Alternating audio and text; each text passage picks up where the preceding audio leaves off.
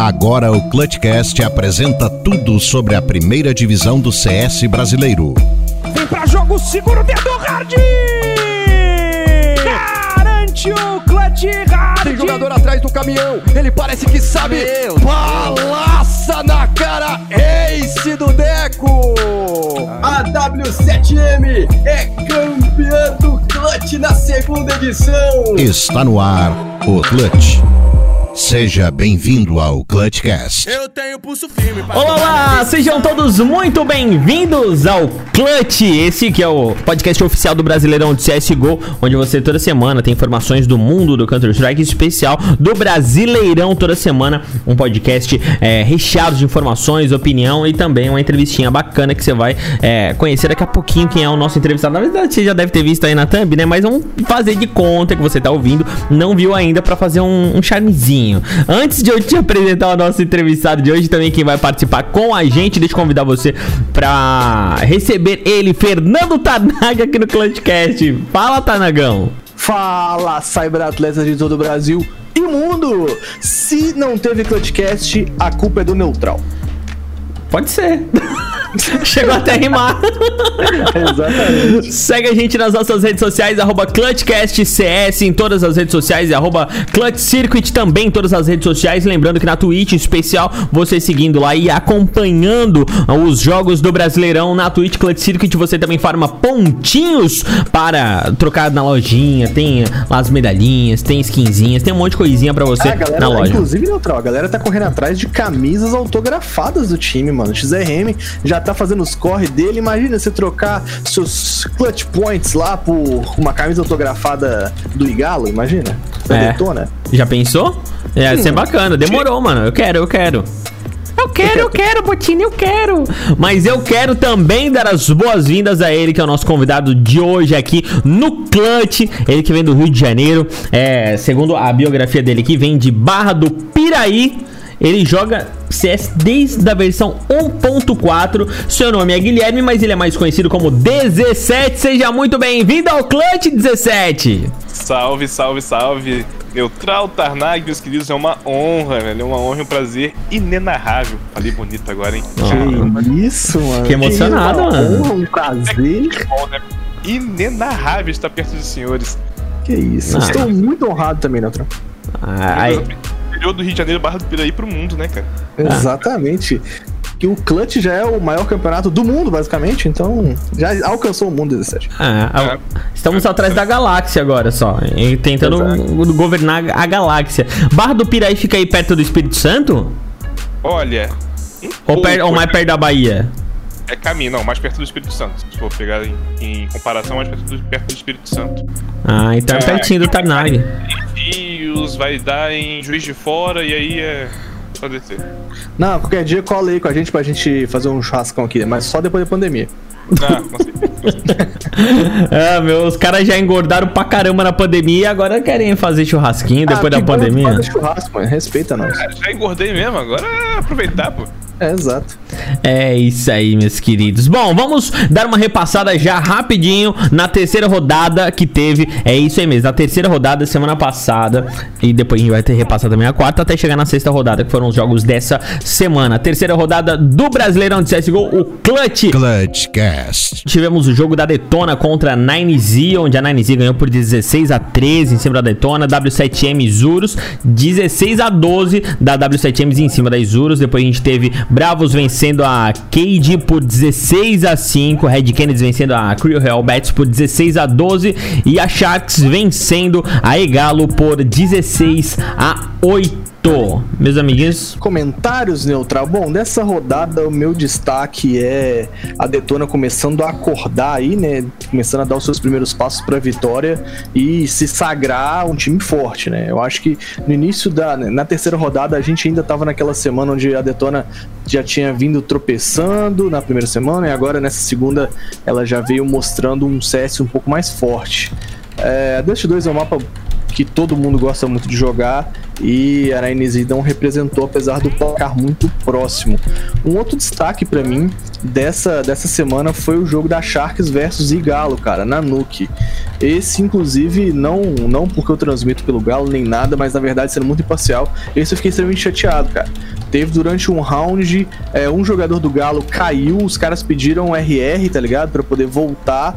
A Sharks não deu, tá ligado? E isso, tipo assim, a, a, o Igalo tava bem na frente, os caras estavam, tipo, dominando o jogo. E aí, é, é, depois desse, desse momento onde teve esse problema que não rolou RR, né? Não voltou o round. É, o Igalo perdeu completamente o psicológico e acabou que a Sharks levou. Então, assim, eu achei que o fair play tem que ser necessário em todas as esferas. E aí eu acho que a Sharks não agiu como com fair play, não foi uma parada que eu curti. 17, o que, que você achou dessa semana aí na terceira rodada? Eu sempre digo nas transmissões que, infelizmente, alguém tem que ganhar, alguém tem que, alguém tem que perder. Isso é fato. É, o CS é assim, qualquer jogo é assim. É, mas o ponto de fair play tem que existir, já fica subentendido, né? É, adversários não são inimigos. Então, a gente entende que quando ocorre algum problema desse, ocorre sempre fair play. A gente já vê é, time cedendo seus pause técnicos para outro, pro outro time, para poder tentar corrigir alguma falha técnica, é um evento online, né? então tá propício a isso. É, infelizmente, são fatores externos que não, são, não são controlados pelos jogadores. E para complementar também essas as suas observações, é, destacar o time da Bravos na NUC, que é um mapa forte deles, já estão cientes disso. É, Dust 2 e NUC são os carros-chefes da Bravo. Então foi realmente um bem elástico aí de 16 a 5 em cima da Cade a Bravos, que tem um histórico aí, até dito pelo próprio Landim da PEN, que uh, conseguiram, tomaram 9, 10, 11 rounds de sequência para Bravos e conseguiram fechar o mapa aí de 16 a 14, quase um comeback da Bravos. E teve contra a Red Canids também, se não me engano, na, na GC Masters. Eles puxaram de um 15 a 5 e, e fecharam. Estava 15 a 5. E ele, eles conseguiram fechar o jogo. A, a Red Canids fechou o jogo com 16 a 14. Então é um comeback de placar elástico para um bem apertado. Uhum. Então já, já era esperado esse 16 a 5 em cima da, da Bravo, em cima da Cade na Nuke, que é o mapa forte deles. Exato, eu acho que assim, é, é, nessa semana ainda a Red Canids vinha muito forte, né? E ali me surpreendeu, na verdade, o placar 12 pontos da, da Cream em cima da Red, né, cara? Tadinha, a Cream. É, época. A Cream que vem lutando aí, mano.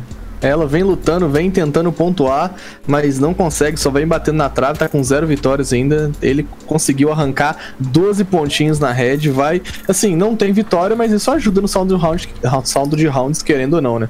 Sim, sim. E a Cream que era uma das minhas apostas de, dos times é, fora do Brasil, né? Vamos dizer assim. Que uhum. não, não dá nem, nem pra chamar mais a line de, de Argentina. Porque tá um, um um mix de quatro argentinos e um, e um brasileiro, enfim. Mas a Cream era uma das minhas apostas de um time que ia vir bem, bem forte. O Relegation foi dominado pela, pela, pela Cream, então eu imaginei que eles fossem vir um pouco mais fortes para, para, esse, para esse evento aí do Clutch Circuit. Exato, o David ele vem fazendo um bom trabalho ali, nosso chileno, ele tem jogado demais. É, cara, torço por melhoras aí por parte da Cream Hellbats, né, Neutral? É isso aí, vamos então para a quarta rodada do Brasileirão de CSGO, esse que é o campeonato mais disputado do cenário nacional, que está do cenário sul-americano, afinal de contas temos é, times argentinos, chilenos e uma né, nacionalidade aqui sul-americana dentro do campeonato. Quarta rodada então para você, Detona venceu a Bravos por 16 a 13, a Nine Z venceu o Egalo por 16 a 4 no mapa da Trem, uh, o mapa da Detona da Bravos foi a Dust 2, aí depois a gente teve o jogo da Sharks vencendo a Crew Real Bets por 16 a 12 na Nuke, depois a gente teve outra Nukezinha onde a W7M aí venceu num placar elástico também de 16 a 4 a Vivo Cade. E para finalizar a noite, a quarta rodada, a Isurus venceu a Red Kennedy por 16 a 7 na Mirage. Teve- tivemos dois Exatamente. placares elásticos, né? Exato, dois placares elásticos.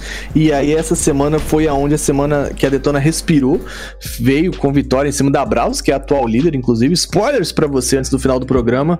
Esse 16 a 4 no Egal da Trem foi doloroso também. Na NZ, mano, meu Deus do céu, no Man, cara, sério, ele jogou demais esse jogo, assim. Foi a níveis inexplicáveis o tanto que esse menino jogou. O Try também fez um excelente papel. Na verdade, é, é, o Try junto com o Meyer nessa, nesse mapa em especial, os dois jogaram muito juntos. Então um ficava ali é, é, jogando junto com o outro e o Bitão mandou nas calças, mandou bem. Um, um espanco da W7M normal, né? O cara, os caras jogam demais. E ah, temos aí a, a vitória da Isura sobre a Red Canids, cara. O primeiro tropeço de Red Canids, querido 17. É, meu querido. E realmente, esse tropeço, eu creio que já, já aproveitando o gancho de spoiler, né? É, né? impediu a Red de estar na, na, na primeira posição hoje. Primeira posição garantida, né? Porque a Red Green vem feito- fe- fazendo um ótimo papel, um ótimo campeonato. Infelizmente teve nessa queda aí contra a Isurus. É, não é infelizmente por torcer pra Red, mas a gente sempre torce pra todo mundo que tá indo bem, conseguir ir bem, quem tá Sim, indo, cara. indo mal, ir bem. Só que não dá pra todo mundo ganhar, né? Infelizmente não dá pra Não todo dá, mundo ganhar. É não isso dá aí. todo mundo sair feliz, alguém tem que chorar. Pra alguém rir, outro tem que chorar, né, mano? É, e a Detona tirou um coelho da, da cartola, tirou uma carta da manga, porque 16 a 13 em cima da Bravos numa Dust. Se não me engano, até nessa rodada, a Bravos tinha aproximadamente 75% de vitórias na Dust. Só que, geralmente a gente vê uma, taxa, uma, uma, uma win rate alta quando os times jogam pouco esse mapa.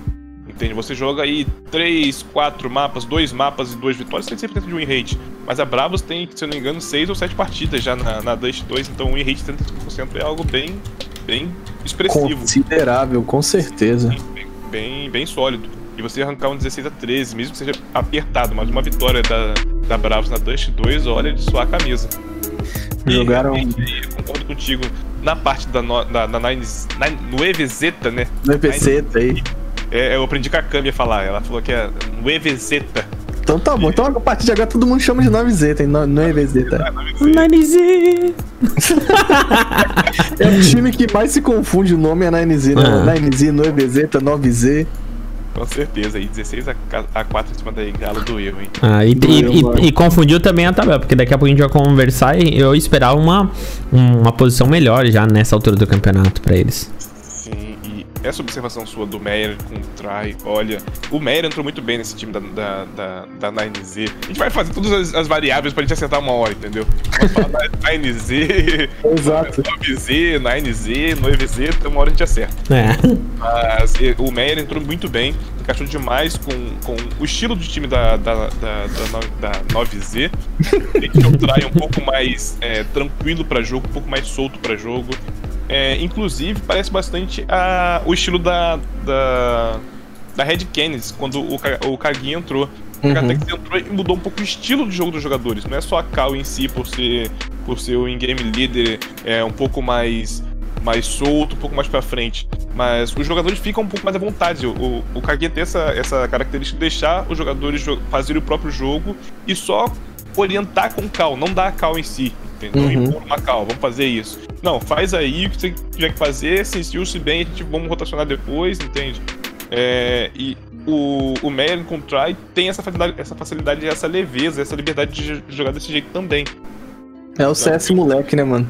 É, exatamente. A Mirinha é jovem, né, cara? A Mirinha é jovem que não volta mais e eu já tô longe dela. Inclusive, falando em jovialidades, o mapa da semana aí foi em Nuke, cara. Cinco vezes Nuke. Pra jogar Nuke tem que ser jovem, mano. Eu nem entro naquele mapa. Ah, com certeza, velho. E a gente até brinca, né? Quando eu jogo com- a galera, eu falo, ó, o que o brasileiro joga de Dust, os argentinos jogam de, de Nuke. A, a Nuke é a Dust dos argentinos. É, e, dois argentinos. e realmente, ó, num placar, realmente, um argentino ia ganhar, que é Sharks e Cream, e, e Cream Real Bets. Uhum. Mas a 9Z em cima da Igalo e a, Isu, a Isurus também. Não, a Isurus foi. Foi, Mirage. Foi Mirage. Assim, Exato. É, os caras jogam, gostam desse mapa de, de verdade. Mano, eu não gosto da nuke, eu já falei, porque esse negócio de um bombe ser em cima do outro, você plantar num bombe e ouvir no outro, me deixa muito agoniado, velho. No mapinha consigo. confunde muito também, né, cara, no Ah, minimapa. pô, velho, A gente te ataca, você acha que é em cima é embaixo, você acha que é embaixo é em cima, você corre pra fora, a bomba explode. A gente não vê Exato. muito brasileiro jogar Nuke mesmo. É bem como o 17 falou, a galera de fora que gosta de jogar mais esse mapa, né? A gente não vê muito aqui. É, é, tipo, durante uma época a Fúria, inclusive, teve uma, uns- umas nukes invejáveis aí, mas eu, particularmente, aqui no BR mesmo, não é um mapa que, que a galera te curtia muito, tem curtido recentemente, a galera tem, tem botado muito em pauta a nuke aí. Eu tenho que te confessar que o meu desempenho na Nuke tá sendo muito melhor do que nos mapas que eu gosto de jogar, inclusive, tá? É, Dust 2, Inferno, eu estou perdendo muito mais vitórias do que na Nuke. É porque a Nuke, a Nuke é menos pugzeira, mano, entendeu? Os caras não decoram muito os pixels da Nuke, aí senta lá, tem nego meio perdido no pug, aí acaba e você acaba dando bala.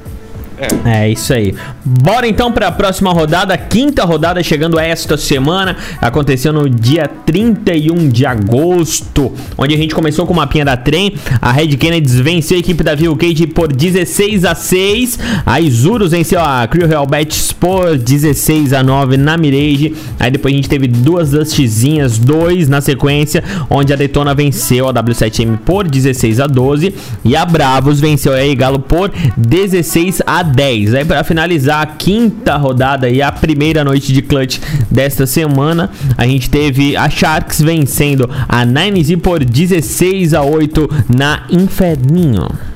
É, meus amigos, aqui o QI versus Red deu a lógica. Obviamente, a Red com esse estilo mais iolo do Kagatex tá jogando fino mesmo.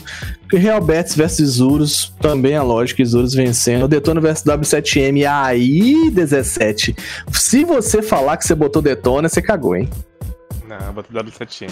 Não, mano, quem apostaria na Detona contra W7M, mano? Muito difícil, velho. Consciente, seguro, é, é aquela postinha que você faz ali e fala assim, ó, essa daqui é fé. Essa é pra garantir, né? É, essa daí que é aquela que você ripa tudo e, e sai chorando, meu querido. Sei como é que é, eu sei como é que é. Mas eu vou te falar, eu acho que, que o, o nome que pra mim representou a vitória da Detona contra a W7M nessa Dust 2, e vocês podem obviamente discordar, que pra mim é VSM, né, cara?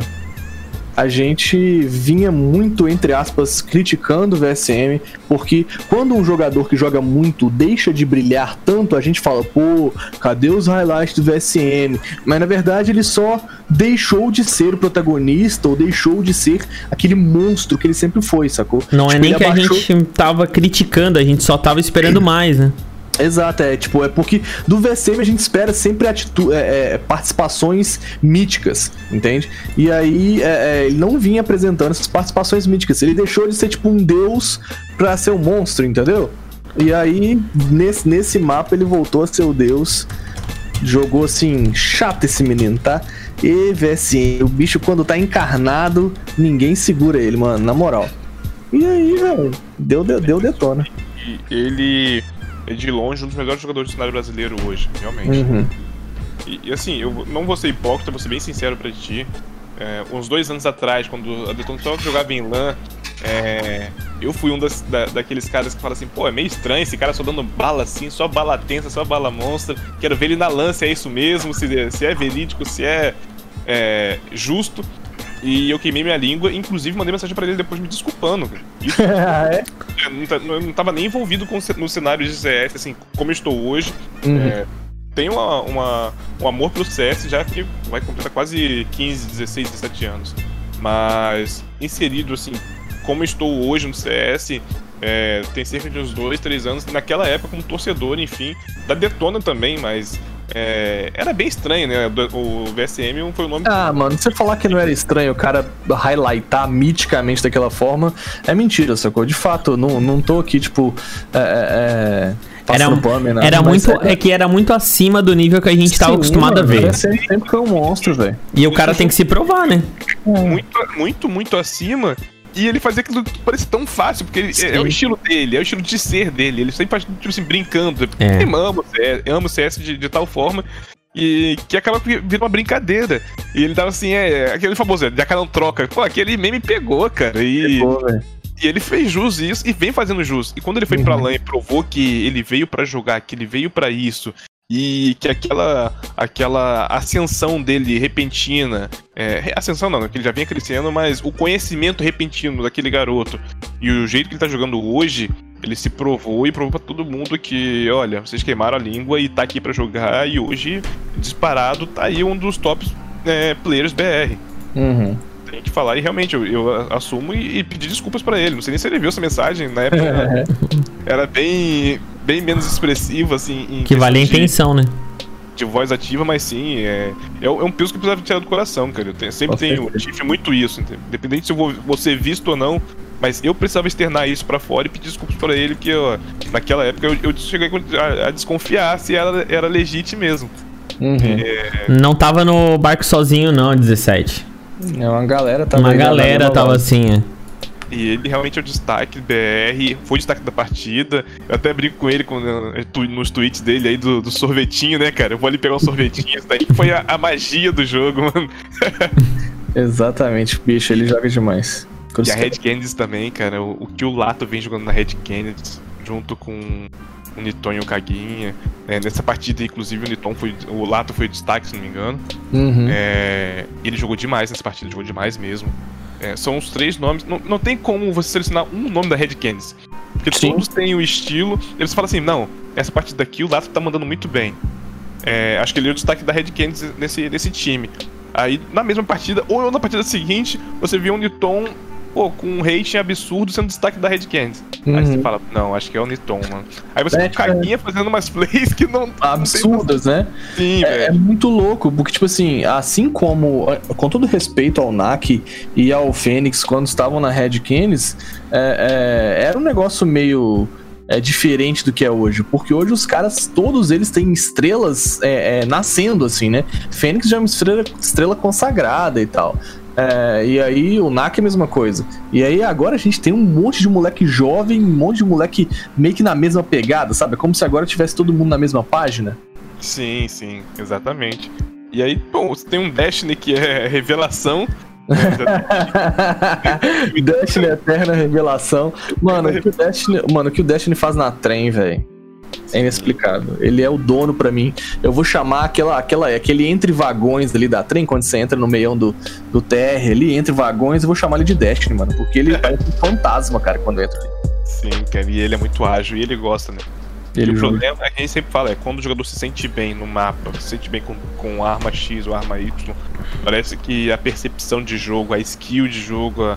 a é, como é que a gente chama Hum, o termo de precisão. A Uhum. precisão do jogador parece que é, é mil vezes maior. Sim. Parece que a bala tá teleguiada, né? Sim, exatamente. Pode dar bala de costas que pega. Sim, é muito doido isso. É você jogar no mapa que você se sente bem, uma arma que você se sente bem, você tá confiante na partida. É, inclusive, né, na, na próxima rodada, nós vamos comentar, teve isso de, de clutches que trouxeram o, o jogo de volta por causa da, da, da força em si do, do peso do, do round, entende? Não foi nem por, por da, da partida estar encaminhada pra, pra, pra perder ou pra ganhar.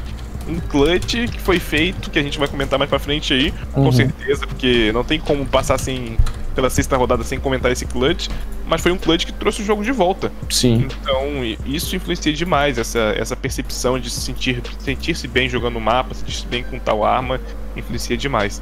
E essa rodada aí realmente foi de pegar fogo e já começa a desenhar o cenário aí da, do CS, né? Dessa, desse clutch circuit em si. O final do clutch, né? Exato.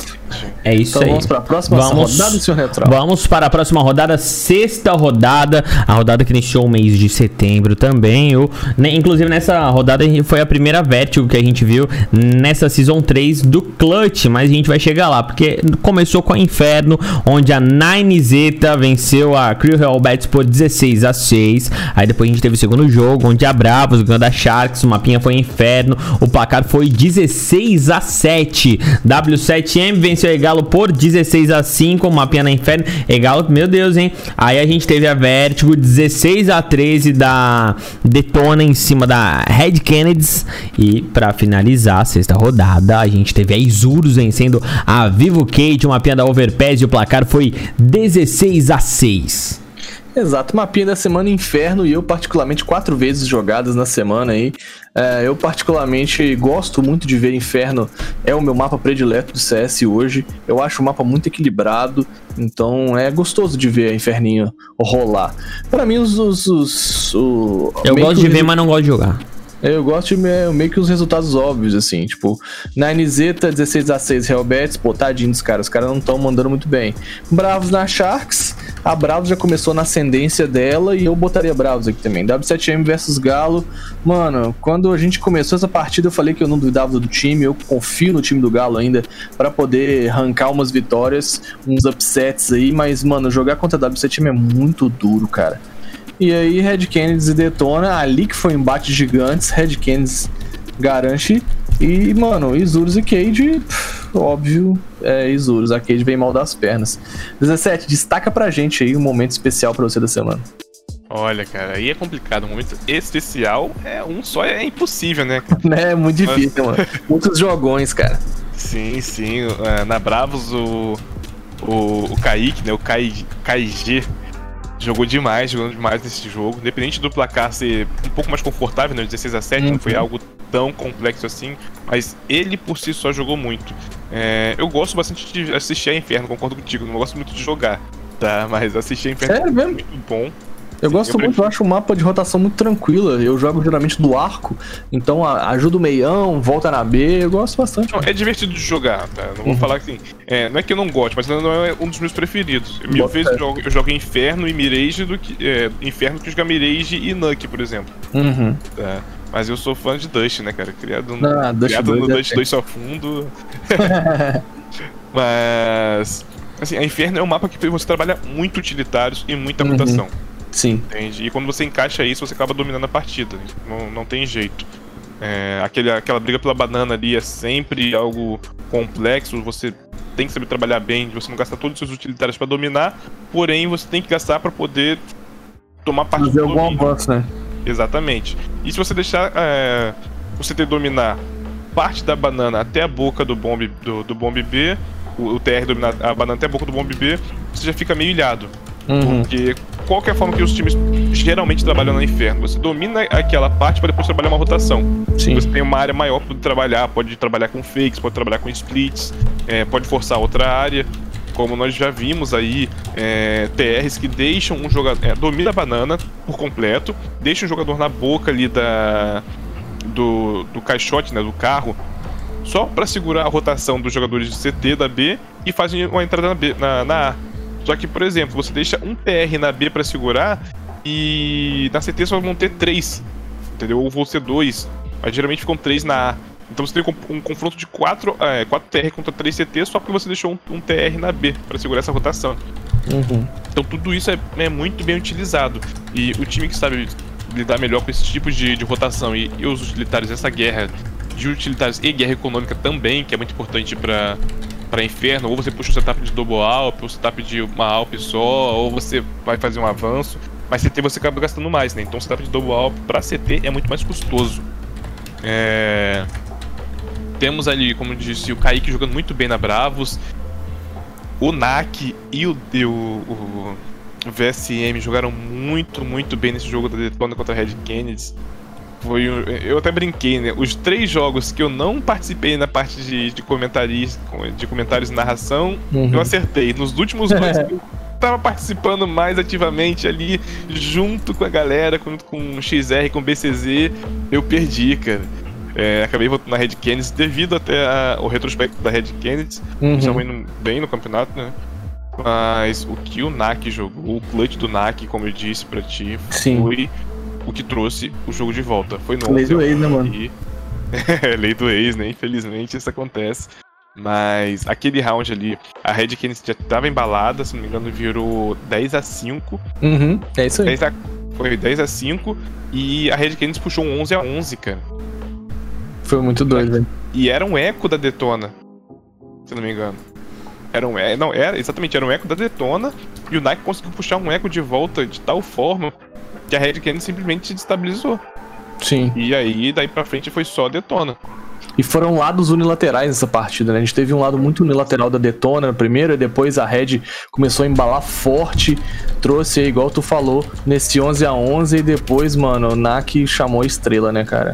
É aquela parada, tipo assim, eu não vejo hoje o Nak como um cara que precisa entrar pra deitar na partida, sacou?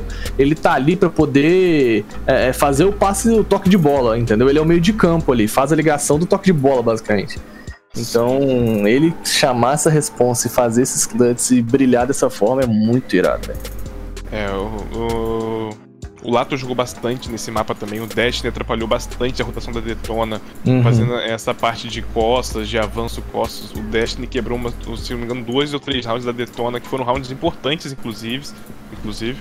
É, a Detona tava de armado, a Red Kings de eco e o, o Destiny Fazendo fez uns né? avanços na rotação e trouxe os rounds de volta que realmente de tirar do bolso. Mas a Detona trabalhou também muito bem na primeira metade com, com o Piria. Cara, o trabalho de flash que o Detona tava fazendo no início é, pra, pra avanço, cara, é, é, foi algo surreal, surreal mesmo. É, eu nunca tinha visto a Detona jogando tipo, tão sincronizado assim na Uhum. parte de domínios, principalmente na parte do domínio da rampa da A. É, era sempre flash nele, ele pegava duas, três kills, morria, mas pegava informação de um terceiro ou de um quarto player. Jogaram muito bem. É, o Zev também, cara, com a KWP dele, dominou o VSM fazendo solo bomb é, na parte CT. Foi algo incrível com aquela AUG. Realmente é, dominaram muito bem a primeira metade. Enquanto a partir da segunda metade, Lato e Destiny ele foram ah, os destaques, cara. O Lato jogando muito bem em questão de mira, questão de confronto X1. É, Destiny, como eu disse, trabalhando nas rotações. É, infelizmente, aquele clutch do NAC acabou com a, com a Acabou, estrutura. quebrou as pernas, né, mano? Sim, e como eu disse, quebrou mais no emocional do que na mira em si. Só que, Uhum. infelizmente, um influencia no outro. Estabilizou completamente a Red Canids. É muito tenso, é. jogo? É muito É. tenso quando você ah, tem um emocional afetado, porque ali a mira pesa, entendeu? Você dá aquela balançada na mira. Você já fica mais inseguro, você talvez evita um confronto que tal, que você poderia ganhar, mas você não vai forçar porque você não tá confiante em si. Aí já fica mais complicado. Exato. Você não vai tirar mais um X1 que pode ser decisivo, você não tá confiante pra ir pra aquele. pra tentar um clutch que talvez você pudesse trazer de volta. É. CS tem essa, essa, esse ponto, né? E partindo aí pro último jogo, que foi Isurus e, e Vivo Cage. Quando eu vi o mapa, eu falei, perdi a minha aposta. foi Insta, foi Insta. A Isurus joga muito bem nesse mapa da Overpass, eles têm uma rotação muito, muito boa. É, Jogam muito bem e eles gostam desse mapa. Eles gostam Uhum. demais desse mapa. Sim. E a Vivo Cage já não jogava Overpass, se não me engano, há mais ou menos seis ou sete meses. Então, Aí foi foi. complicado demais. É, Deco e o Hever é, jogaram demais, demais. O Deco tirou uns rounds da cachola ali que. Rounds decisivos, inclusive um dos rounds que encaixou realmente o jogo da, da Isurus foi um eco é, com dois singles, dois tapas e dois que é outra que o Deco mandou na liga e trouxe o round de volta. No, na- no Pistol, o Deco decidiu com 4K também. É, o Hever fazendo quase. tri- Vamos colocar assim, juntando assists até, assist, flash assist, kill, ele tava com um placar de quase 40 kills e 86% de cash, então o garoto jogou demais, demais, demais mesmo. E acabou que o, o- foi quase que um passeio, né? 16 a 6 numa overpass, é um mapa de rotação muito rápida. Também tem essa, essa característica de ter um bomb em cima do outro, né? então é, você consegue rotacionar de um bomb pro outro muito, muito rápido. O Noctese é, trabalhou bastante nessa parte de AWP, ficou algumas vezes aí no solo bomb. Tá? E, e é Cal, né, cara? Você tem o Noctese jogando muito bem é, de, de AWP, você, no- nos rounds ecos, inclusive, eles fizeram uma, uma pegada bem, bem interessante. Deixaram o Noctese é, solo no bombear, onde você trabalha, trabalha bastante com a distância né, de um AWP, e ficaram os quatro CTs. É, quatro na B, desculpa, quatro Uhum. na B. trabalhando na- na- nas proximidades. Você encurta a distância e você consegue ter um confronto melhor. E a Vivo Cage acabou errando um pouco nesse- nesses confrontos de.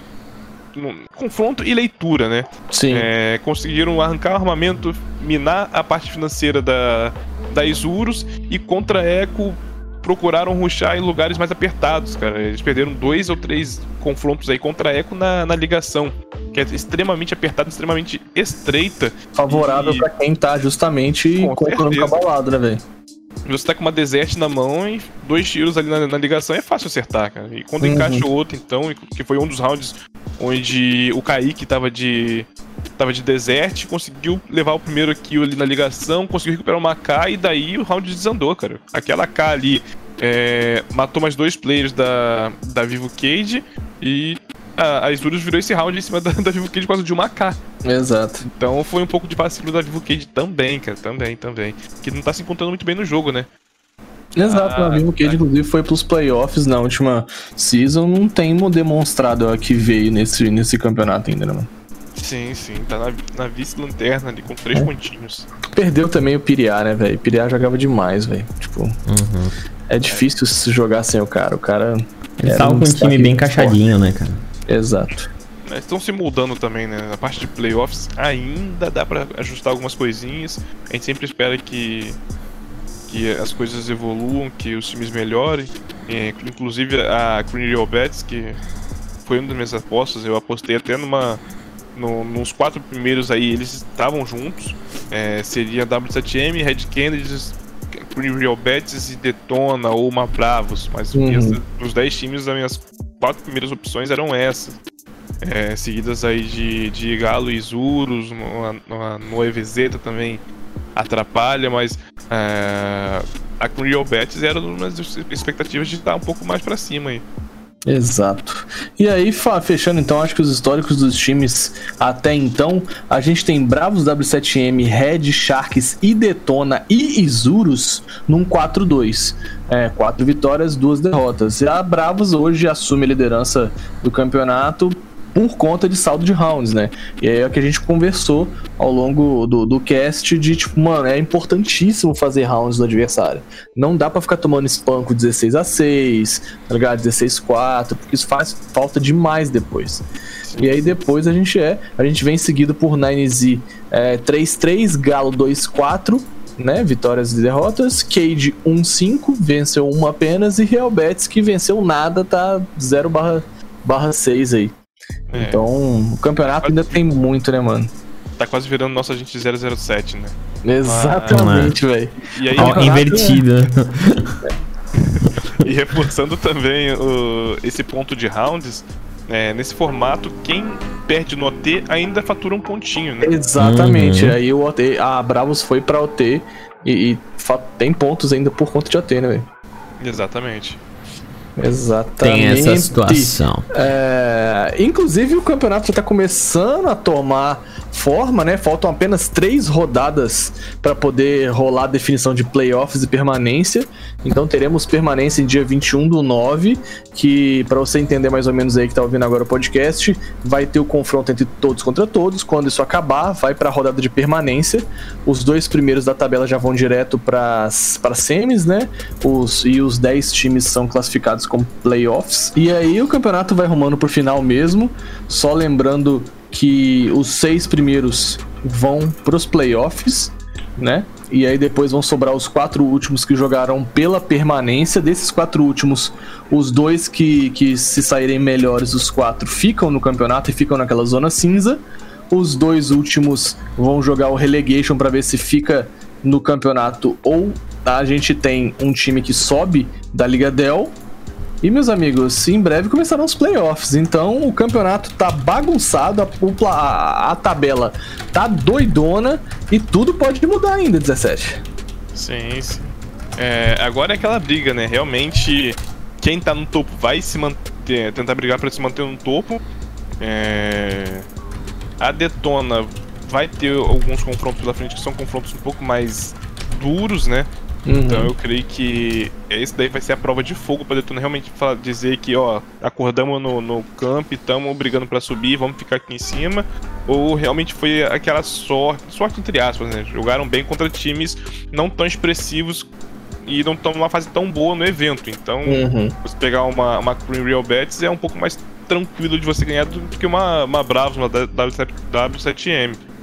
É, inclusive, um dos jogos da Detona pra frente vai ser contra a própria W7M. Sim. Então aí eles vão se provar que realmente é, vieram pra brigar e, e se manter no topo aí pra, pra essa nova parte, no, no novo, nova etapa do, do, do Clutch Circuit. Exatamente, É vai aí. ser duro o páreo, cara, vai ser bem duro.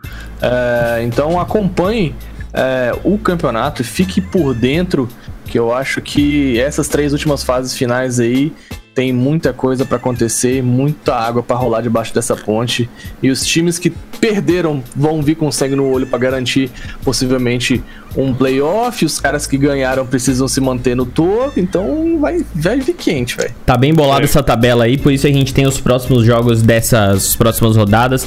A sétima e oitava rodada da próxima semana vem com Cree Real Betis versus Vivo Cage, Detona contra Isurus, Egalo versus Red Kennedys, vem com a Sharks versus W7M e 9Z versus Bravos. Cara, a gente tem uma próxima rodada bem quente, né, cara? E daí no segundo, no- nos jogos da quarta-feira, o segundo dia da semana que a gente tem jogos, a gente tem Detona contra Egalo, a Red pega Bravos, a Isurus pega a 9Z, clássico argentino, a Vivo Cage pega a Sharks e a Cree Hellbats pega a W7M. Então semana que vem a gente tem, é, como vocês estavam falando, jogos bastante apimentados, principalmente em relação à tabela. São jogos muito importantes para a gente saber quem realmente vai ficar na parte de cima, quem fica na parte de baixo e ver se dá uma desembolada nessa tabela, né, cara?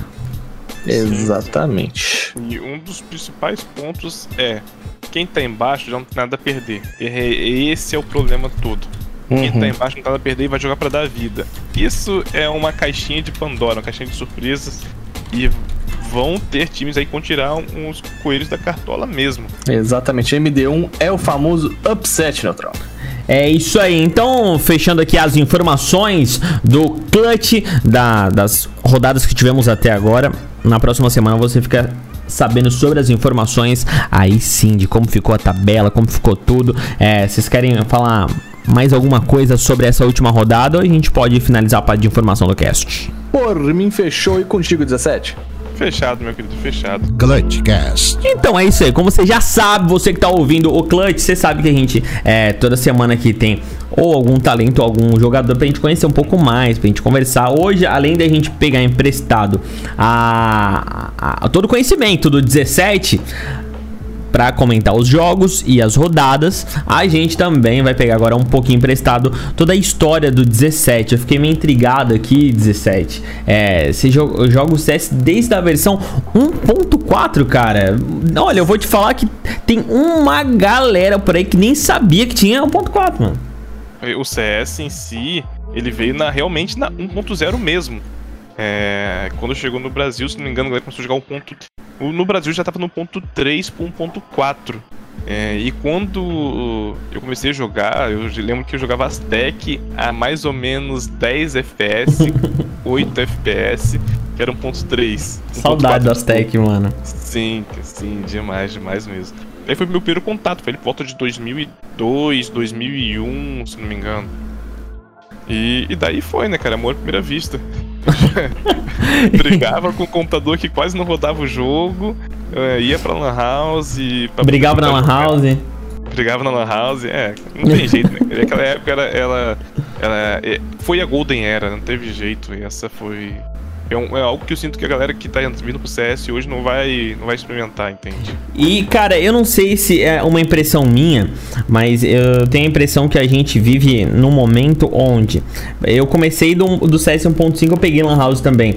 É, então eu tive a experiência. Claro que cada região do país, o, o Brasil é muito grande, então cada região vivenciou essa época de uma forma um pouco diferente, mesmo que sendo a, a mesma forma, porque cada um tem o seu jeito, enfim.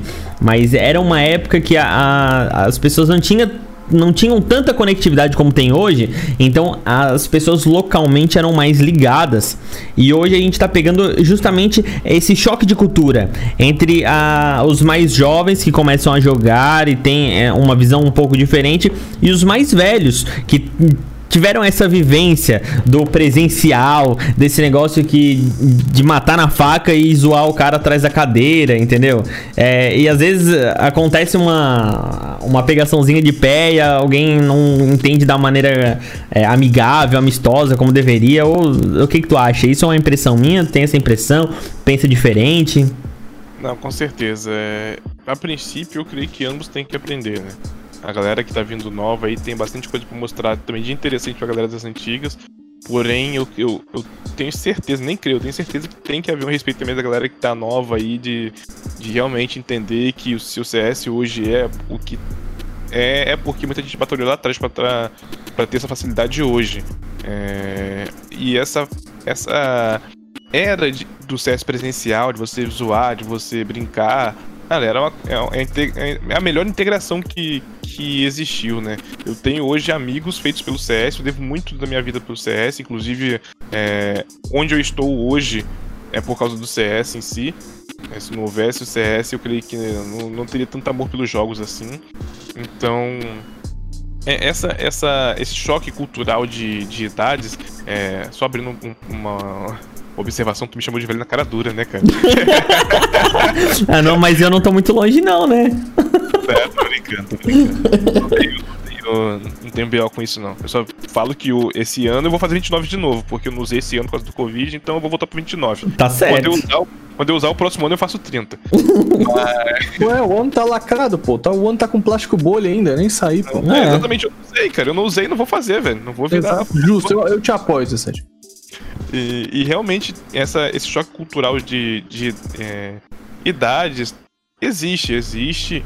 E às vezes a galera que é mais nova não entende esse pichar. Só que das antigas era um pouco mais hardcore, né, cara? Eu cheguei a, a jogar CS a nível de tentar entrar no competitivo, era o sonho de garoto. Inclusive, eu escrevi um. Tava escrevendo algo sobre mim mesmo, uma bio. E naquela época todo mundo tinha o sonho de ser jogador de futebol, né? Eu nunca tive sonho de ser jogador de futebol. Eu sempre quis jogar basquete ou apostar na parte de, de jogador profissional de Counter-Strike. Então, o que eu fazia? É, teve um ponto que eu ia pra Lan House, eu trabalhava, eu estudava de manhã, eu trabalhava na Lan House por causa da Lan House só pra deixar jogar CS de graça, pra poder ficar treinando. e, e, assim, trabalho, jogar, treinar mesmo. Ficava na Lan House quase 6 horas por dia pra ele, de graça, só pra poder jogar essas 6 horas de CS. Então eu cheguei a, a disputar alguns, alguns, campeonatos aí na região sul fluminense, em Volta Redonda, é, que tinha a antiga Planeta, era, bati de frente com a Monkey. É, joguei um amador aqui no Rio, onde nós ficamos em quarto lugar no estadual. É, tudo que tinha para poder ir para frente, né? Só que naquela época os nossos pais não entendiam muito bem como era essa, essa visão de, de esportes, de jogador profissional de CS. Ah, e foi todo um, um, um trajeto que foi é, feito, né, cara? Foi criada uma estrada pra gente chegar hoje, onde a gente tá. Hoje você vive, é, a, se dedica a tua vida à stream e aos, e aos games. Sim, sim. É, e hoje também é muito mais maduro, né? Naquela época também não era só nossos pais que não tinham essa, uhum. essa ideia de, de jogo. É, eu também era muito novo, poder explicar para meus pais, olha, funciona dessa forma. Então, junto um pouco dos dois. E fora que naquela época era muito mais complicado financeiramente investir no CS, né, cara? Como CS é que vai é... falar, né, mano? Naquela época não tinha nem exemplos, né? Hoje a galera ainda tem os exemplos. Tanto que eu brinquei com a minha mãe esses dias, nós vimos uma notícia do, do Fallen sendo um dos é, destaques de esporte novamente. Eu falei, ah, mãe, você lembra daquela época? É, olha só como é que tá, que, que tá acontecendo. E depois de toda essa repercussão de fake donate, eu falei, mãe, tá realmente tá virando, tá acontecendo, o sonho tá se tornando realidade.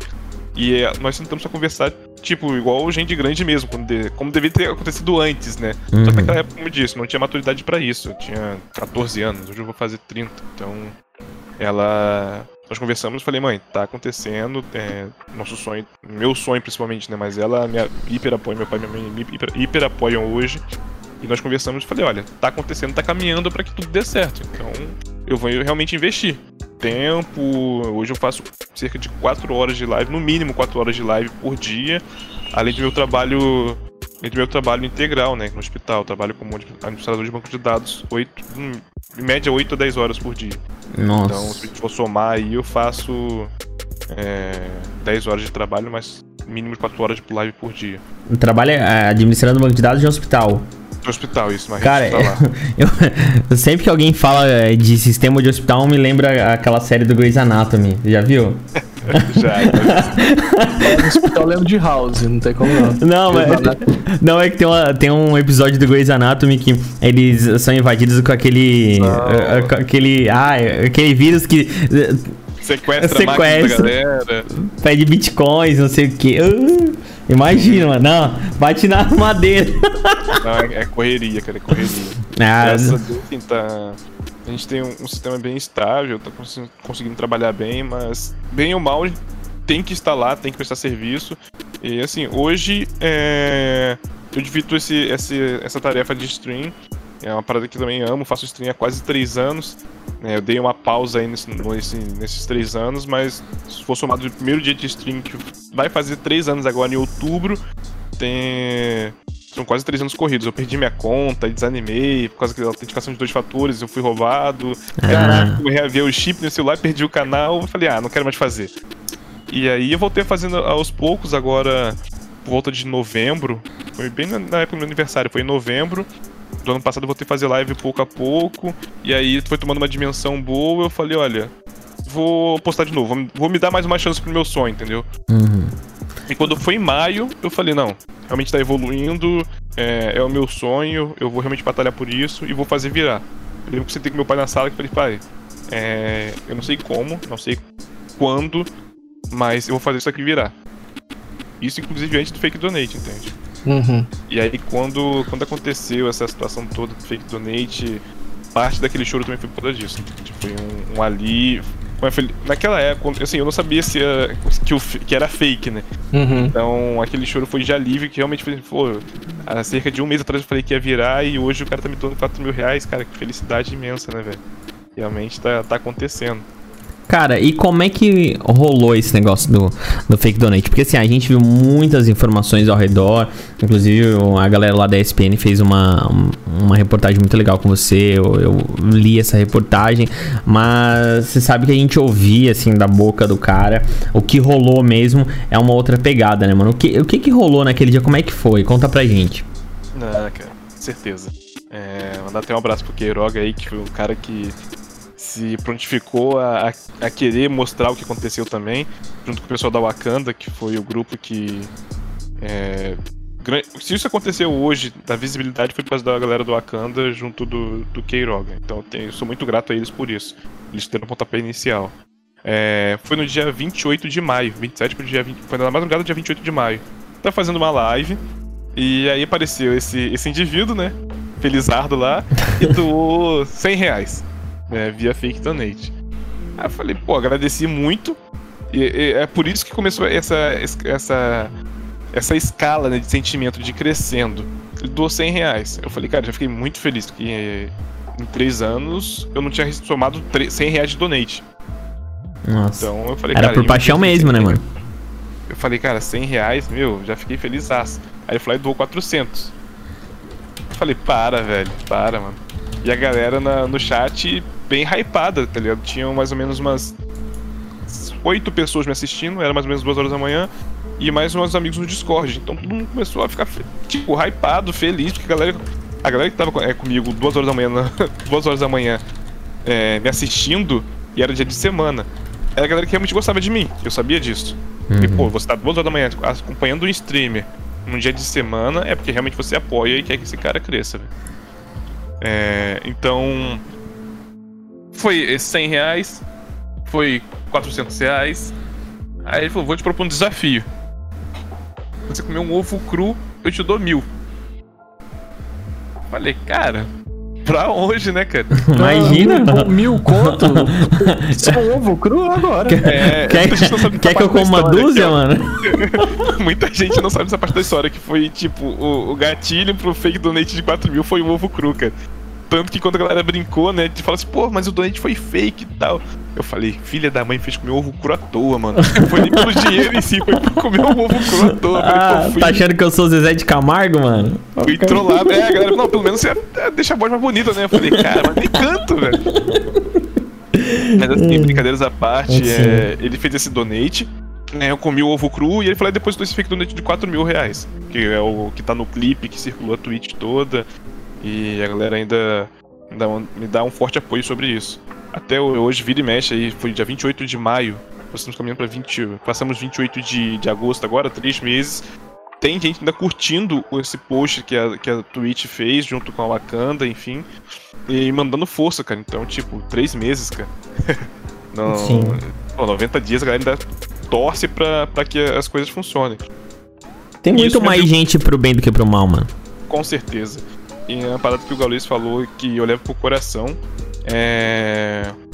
Deus escreve muito certo por linhas tortas, tá ligado? Então a partir daí muita coisa de bom aconteceu. O trabalho começou a ser mais reconhecido. é, Não é que mudou, mas a visibilidade pra certos padrões de pessoas que fazem live, aí é uma parada complicada que vocês já sabem, mas pra certos padrões não são tão bem vistos assim pra fazer live, não são tão seguidos, entende? Precisa de algum estopim pra que você seja reconhecido no, no, no meio dessa, dessa galera. Então eu comecei a receber. Pô, eu sou um profissional de TI. Pensa. É, entusiasta de tecnologia, gamer. Recebi uma proposta de parceria da Nvidia. Pô, É daí- quente, né, mano? Deixa a gente empolgado, velho. isso pra mim foi o ápice, cara. E, Sim. e daí veio. É, qual que é a ideia do patrocínio com a NVIDIA? Quando eu recebi o, o valor, eu não tinha placa de vídeo, tá? Eu não tinha placa de vídeo. E a cadeira que eu tinha aqui era uma cadeira comum. Uhum. E como eu disse pra vocês, eu fazia no mínimo 4 horas de live por dia, trabalho sentado 10 horas por dia. E no final de semana eu faço cerca de 12 horas de live. Nossa. Todo final de semana eu faço cerca de 12 horas de live. Como é que a mulher aguenta, mano? Cara, ela me dá um super apoio quanto a isso, velho. Ela fala, se é seu sonho, vai fundo. não, na- É, mano, não quando- larga essa mulher, não. que quando virar, é, a gente consegue administrar um pouco mais o tempo pra gente, tá ligado? Mas você tem que se dedicar agora, não tem jeito. Não vai, ter, é, não vai adiantar você querer correr atrás desse tempo depois. Então ela Verdade. me dá um hiper apoio quanto a isso e ela é, é- Por isso que eu chamo ela de produção, né? Ela que, pô, me, ajuda em tudo, ó, tem que correr atrás disso, a gente vai. Eu falei, ó, tem que investir nisso. Ela, tá, dá pra fazer como? A gente tem dinheiro pra isso? Não tem? Vai dar pra fazer? Não vai? Quais são os seus planos? É, tem alguma coisa que eu posso tirar do meu pra te ajudar? E ela é, é- ela é fechada mesmo, 10 barra Parceira, 10 com mano. isso, tá ela é parceria demais com isso. Então, assim, par- parte não, né, cara? Coloque aí que é 10% do meu, do meu talento e, e 90% do esforço dela, tá ligado? Pra isso daí virar. E assim, é... quando isso aconteceu, eu falei, cara, eu fiquei chateado porque parte do valor eu já iria doar. Bem naquela época, foi bem no, no, no, no estouro do Covid, e eu tinha uma galera que conhecia que tava me pedindo ajuda pra fazer alguma coisa e eu não conseguia do- é, ajudar financeiramente. Então eu falei, cara, foram 4 mil reais de fake donate, 4 mil e pouquinho. Eu vou comprar uma cadeira um pouco mais básica.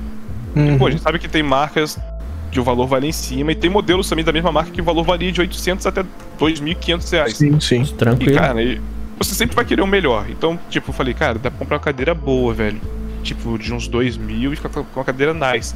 Eu falei, Uhum. não, quer saber? Vou pegar uma cadeira um pouco mais barata, uma placa de vídeo que só me atenda, nada exorbitante.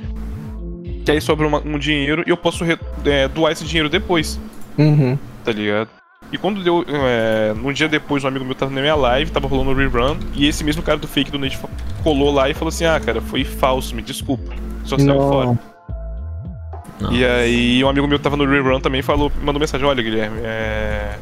tem uma parada meio, chate... meio triste pra te contar, cara. Eu falei, o que que foi? Fala aí, cara. E nisso, assim, eu já tava olhando cadeira no site, eu- Já tava e. É, fazendo programa com o dinheiro. Sim, só que, tipo assim, eu achei uma parada estranha que não tava caindo no PayPal, cara. Eu Aham. falei, cara, teve algum delay, alguma coisa do tipo, tá ligado? Só que mesmo assim eu tava pesquisando, tava entusiasmadaço, tá bem pra frente quanto isso. E aí ele mandou um. Tipo assim, ele nem falou, ele só mandou uma foto do chat com o cara falando, tá ligado? Nossa. E eu, eu, eu com certeza não vou esquecer o nome, o, o nome do cara na Twitch e vi que era o mesmo nome. Eu falei, putz, velho. Mas. Eu fiquei chateado, tipo, cerca de.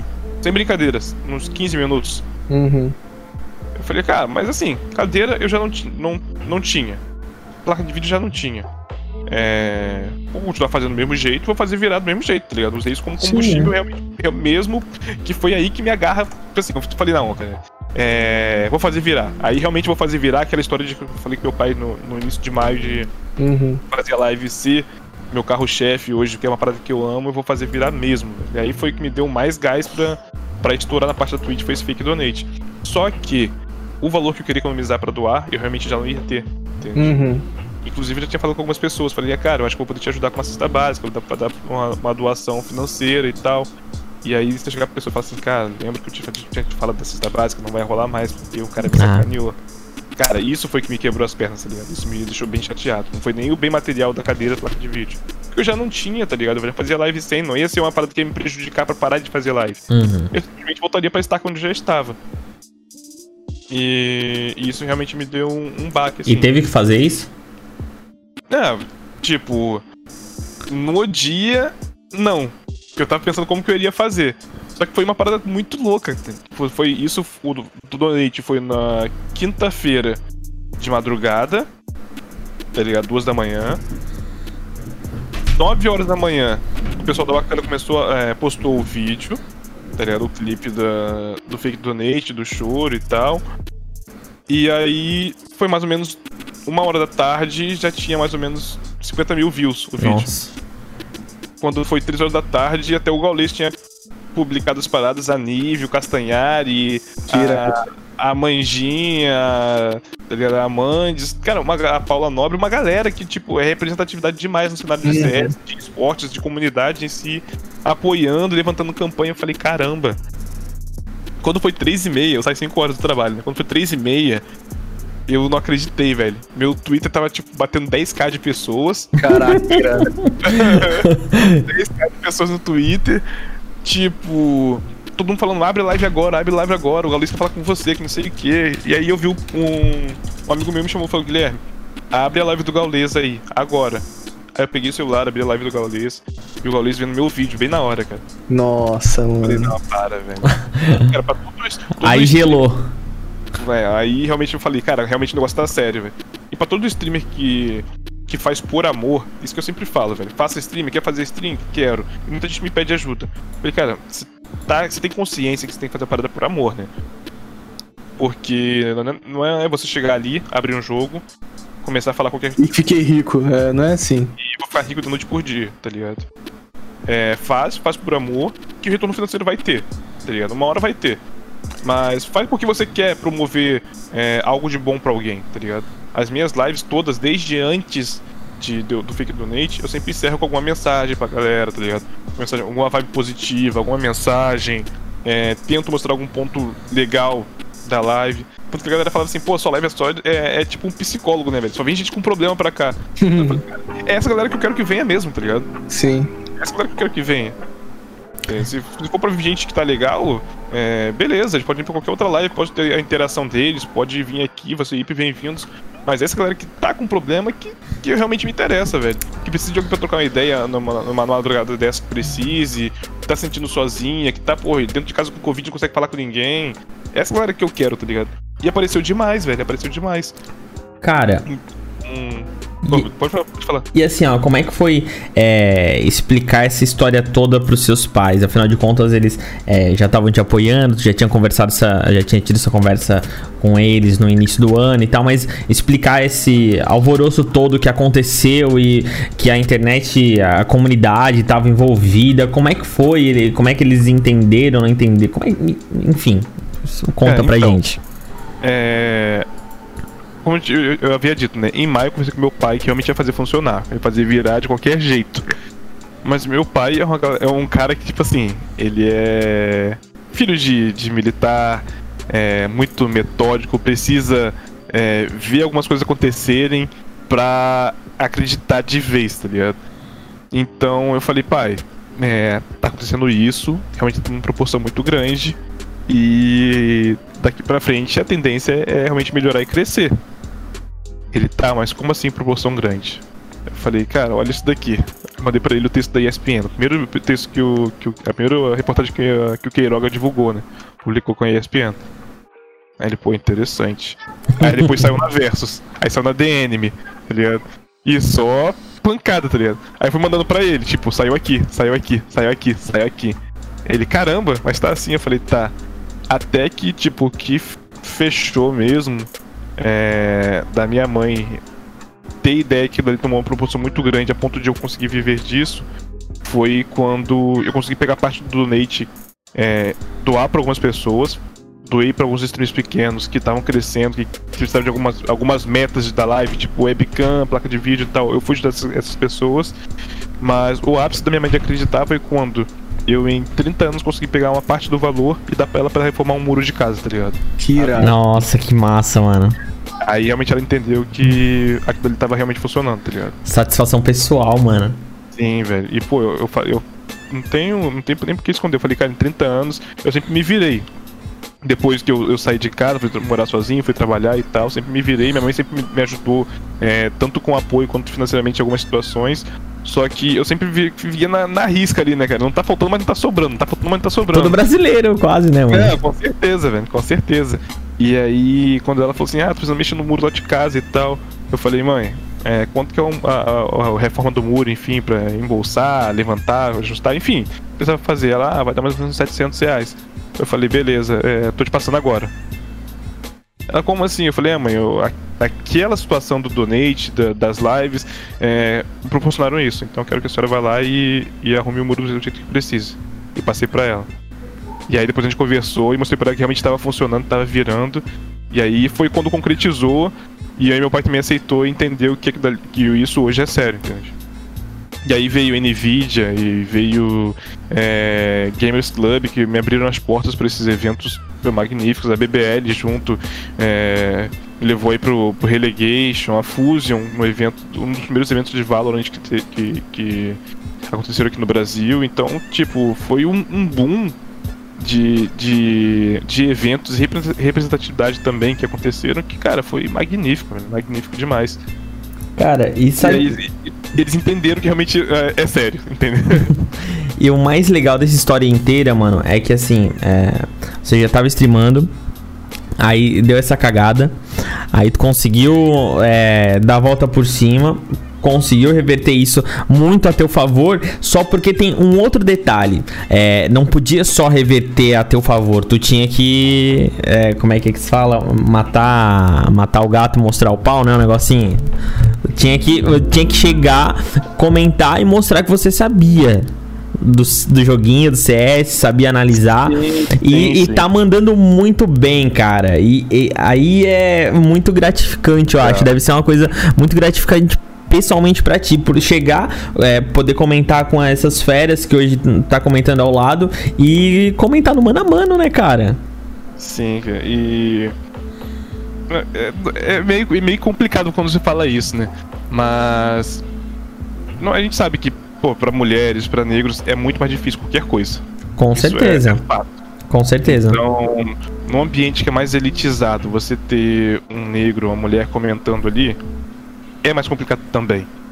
Então, isso me exige muito mais dedicação do que qualquer outra coisa. Então, é, eu vejo, estudo a galera que faz essas análises. pô, tenho uma admiração demais pelo Gil, pelo Bidão, do jeito que eles fazem esse, eh, esse tipo de narração, de narração, pelo Guizão, pelo XR, e, e tento entender. E tipo, eu estudo a narração que eu participo com eles, pra você ter ideia. Eu fico vendo a VOD, vendo os pontos que eles pegam, pra me dedicar ao máximo, porque é, tem uma galera que realmente reconhece, mas vai ter gente que vai criticar. Então eu tenho que ser melhor do que o cara que já é melhor fazendo isso pra tentar estar no patamar normal, entendeu? Bizarro, né, pessoas. mano? É bizarro ter que viver numa, numa E sociedade eu sei assim. que eu não vou ter outra chance, entendeu? Não vou ter outra chance. Meu pai tem uma premissa que é: você nunca tem uma segunda chance de causar uma boa primeira impressão. Entende? E, e isso é o carro-chefe pra vida.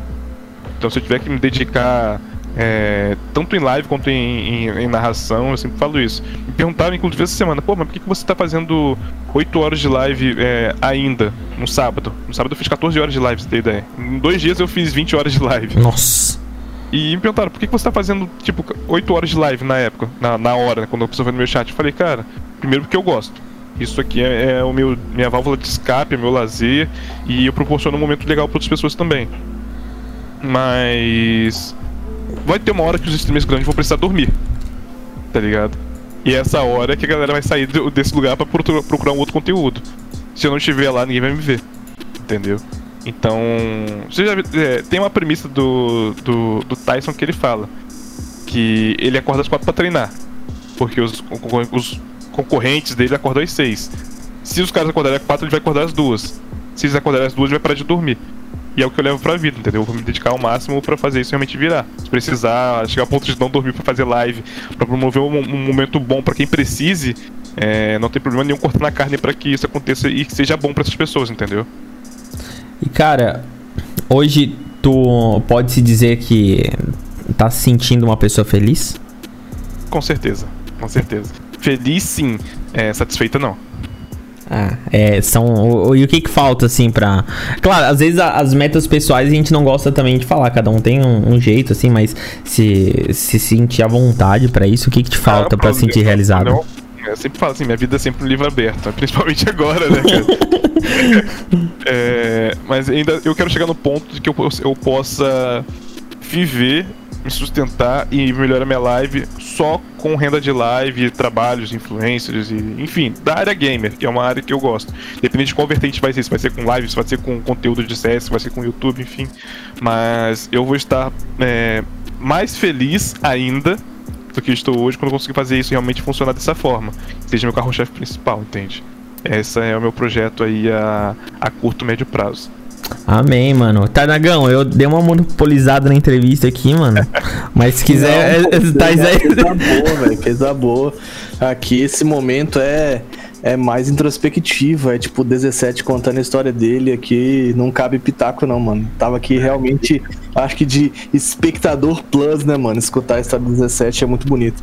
E é legal, velho, eu acho que eu e Neutral, a gente não sabe dessa luta, sabe? Tipo, a gente não tem lugar de fala, a gente não tem voz nessa luta, a gente é branco, a gente é hétero, tá ligado? Cis, então é um trem que a gente não sabe. Alguma, é. é, a gente não, realmente, sabe? algumas Isso. coisas que você citou aí, eu não, realmente não sei, mano. nunca vivemos, então a gente só não vai posso dizer que sei que não sei. Só vai é, é, é presenciar essa luta e, tipo assim, entender como funcionam as coisas se a gente realmente dá voz, ouvir, internalizar a história que vem de pessoas assim, pessoas fortes como você, 17. Então, obrigado por vir aqui, abrir, trocar uma ideia e ser tão humilde e compartilhar com o podcast, cara.